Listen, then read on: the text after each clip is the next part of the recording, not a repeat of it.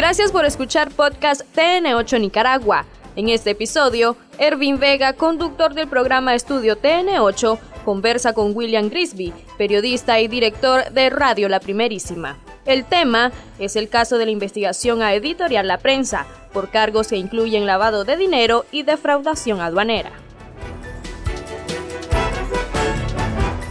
El cierre de la versión impresa, William, era como la crónica de un cierre anunciado, desde hace rato. Creo que sí, pero sin embargo, en el caso de la prensa, a mí me parece que hay que distinguir tres, tres aristas. La primera es el diario como tal, que efectivamente, como vos decís, era inminente, eso era inevitable, el cierre de la edición impresa, porque su caída de ventas de esa edición viene eh, en picada desde los años 90, como un natural reflejo del mercado mundial de la prensa escrita, que Nicaragua no es la excepción, y también por un problema del mercado nicaragüense en particular, porque la prensa está dirigida a un segmento de ese mercado, el segmento, digamos, clase media, media alta para arriba, que tiene los recursos para comprar diarios y que además se identifica con su línea editorial y este segmento ahora prefiere informarse por la vía de Internet y por las suscripciones digitales.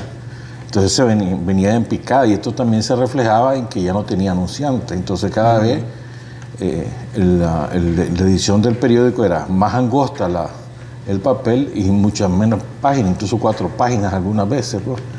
Entonces era inminente. Y menos, y, menos números, el tiraje. Sí, tipo 10 mil, 12 mil, de los cuales vendían 7, 8 Entonces, y además los anunciantes se retiraron en estampida, sobre todo a partir del intento de golpe de Estado que ellos patrocinaron, y eso fue un hándicap para ellos porque se desplomaron la, venta, la venta, se desplomó la venta de publicidad, entonces el resultado era el cierre inminente de, de la edición de papel, que es lo quisieron atribuir como una voluntad política del gobierno del presidente Ortega, lo cual a los hechos a los hechos nos atenemos y es falso.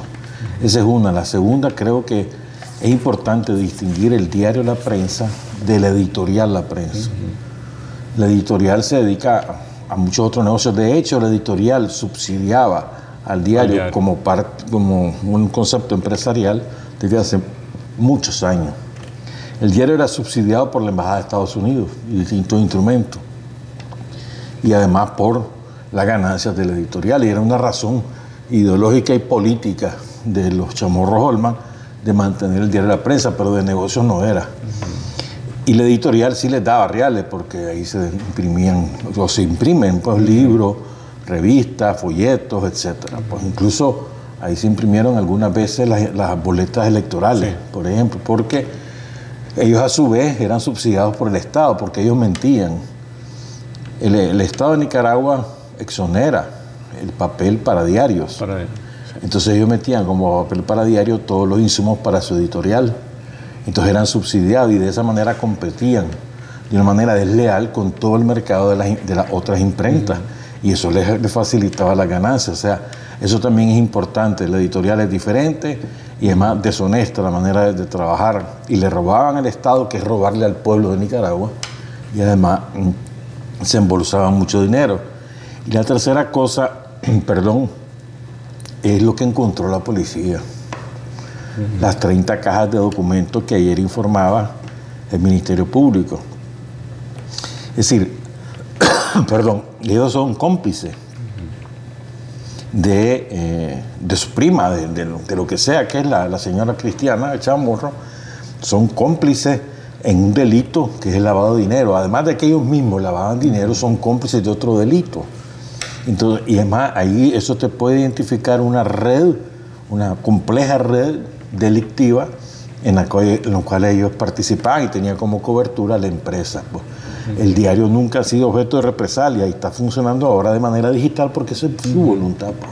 Volvamos a la primera parte, el diario, porque eh, suena o da la impresión de que quisieron como el cierre, que por las razones que explicaste, venía ya con un proceso inminente e inevitable de cierre, quisieron trasladar o, cargar un costo político al gobierno. Estoy cerrando, no por las razones eh, de, la, de, que ya no, no estoy vendiendo desde hace rato, se me retiraron los anunciantes y porque además dilapidaron quizá eh, eso que es importante para un medio de comunicación, que es la credibilidad, ¿no? Sí.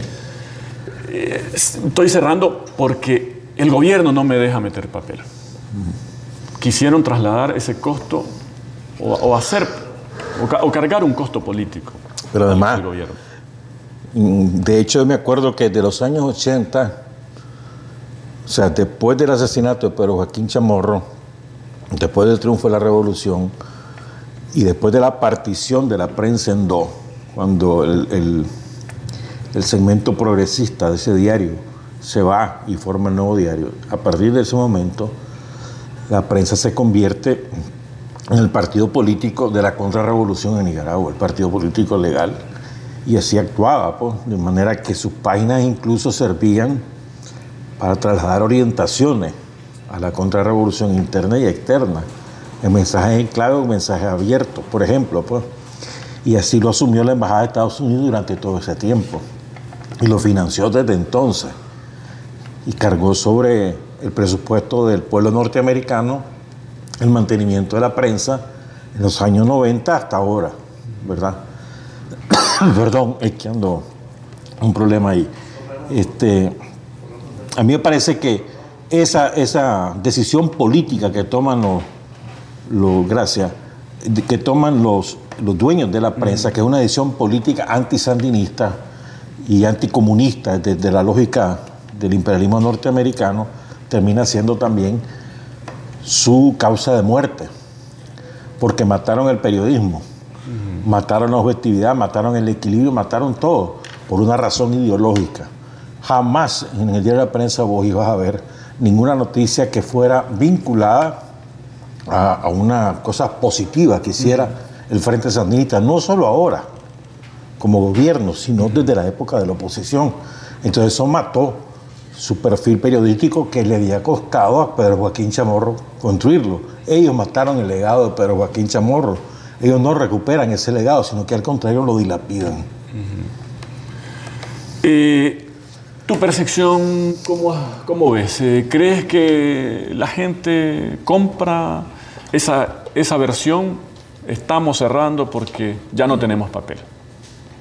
¿Hay, hay, hay, crees vos, un segmento ahí de gente que compra esa versión, que se la cree? Compra cualquier cosa con el frente, hay un segmento. Uh -huh. Obviamente, pues el segmento proclive a Estados Unidos que deseara que Nicaragua fuera un estado norteamericano. Siempre habrá, habrá ese segmento, es minoritario, es, es opulento, sin embargo. Pues. Pero creo que las imágenes de, de la policía la semana pasada. Ahí las estamos viendo. Ingresando a la sí. bodega, pues son suficientemente elocuentes. Pues ahí hay de todo, hay papel para periódico y hay papel para su imprenta. Pues. Sí. Entonces demuestra que no era cierto. Pues. Uh -huh. Vayamos a la otra parte que decías, la imprenta. A ver, lo que probablemente el hallazgo más relevante ahí que encuentra la policía no necesariamente sea el papel, ¿verdad? el papel para la imprenta, el papel para el periódico que sí desmonta la mentira. ¿Ah? y hace ver que realmente eh, los motivos por los cuales están cerrando son otros, es decir, eh, los motivos que ya nos has vos descrito y señalado. Pero la, el hallazgo más relevante quizás son los documentos eh, de la Fundación Violeta Chamorro que los tenían almacenados y escondidos ahí. Que a saber qué hay ahí. No se sabe, pues, o sea, ya la Fiscalía informará en su oportunidad, pero esa es una madeja seguramente muy voluminosa y que tendrá muchas extensiones. Y, y además, fíjate que me, me, estaba olvidando, una de las cosas que hacían los Holman y los Chamorros en la prensa era importar hasta yates exonerados de impuestos uh -huh. al amparo de el, la excepción constitucional, la excepción fiscal constitucional. Entonces, esto es importante, yo creo que el pueblo de Nicaragua debe estar claro que los Holman y los Chamorros estafaron al Estado de Nicaragua durante décadas amparado por una excepción constitucional y para llenarse sus bolsillos, no para promover la libertad de expresión, no para garantizar la, existencia de la prensa, sino para simplemente robar. Pues. Yo creo que es muy importante también, me parece a mí, este, identificar el carácter inmoral y antiético de la familia Chamorro y la familia Holman en la administración de ese diario. ¿no? Eh, Sabiendo la eficacia con la que trabaja la policía en sus investigaciones, me atrevo a ser un poquito mal pensado en el sentido de que la policía no iba ahí por buscando papel periódico, buscando papel satinado. Me parece que como que alguien, alguien cantó sobre la cantidad de documentos de la fundación donde estaban trasegadas o escondidas. Puede ser, pero también acordarte que eso ocurre 24 horas después que ellos anuncian el cierre del diario por razones políticas, ¿verdad? Es decir, que, que por culpa del gobierno no tenían papel. Entonces, evidentemente, la policía va a la bodega, no fue al diario, fue a la bodega. Pero probablemente ya llevan indicios de que ahí están escondiendo. Eh, Puede ser, pues yo no, yo no estoy diciendo que no ni que sí, solo que te digo que la razón principal era demostrar, no es cierto. Aquí está el papel, ¿verdad? ¿Qué podría, frente a aquí estamos eh, ahora, William, eh, el, no es el caso de lavado de dinero, ¿es a la prensa o a la editorial? En este momento es la editorial que es dueña de la prensa, pero es la editorial. Es la, empresa esa que es de los Holman Chamorro, pues es sobre ellos la cosa. Y el gerente general es el que está detenido por esa razón.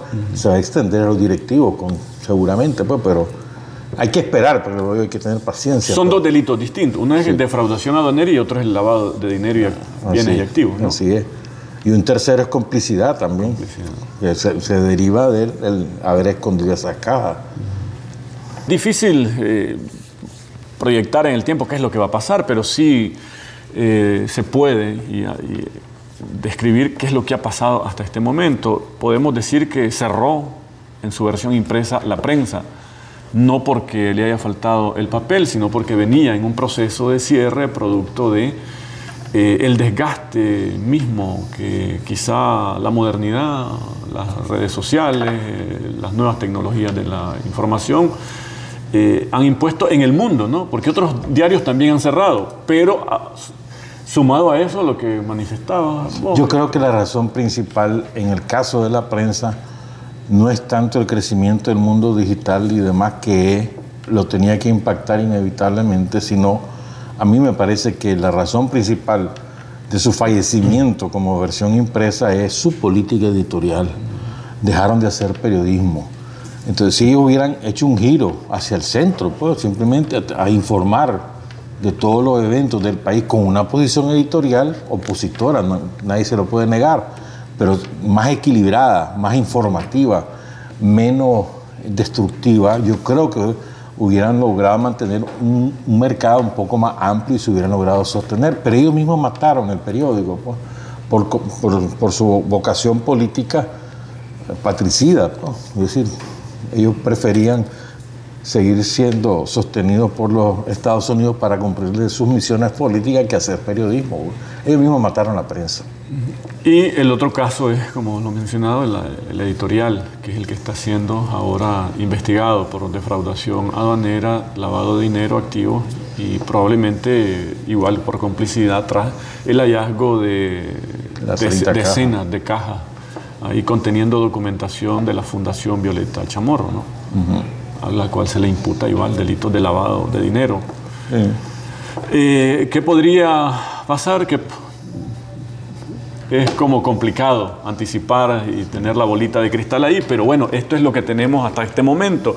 Eh, hay un detenido que es eh, Lorenzo Holman en calidad de gerente, gerente general de editorial La Prensa y... Que recordemos que ellos, ellos despidieron hace creo dos años, ¿no?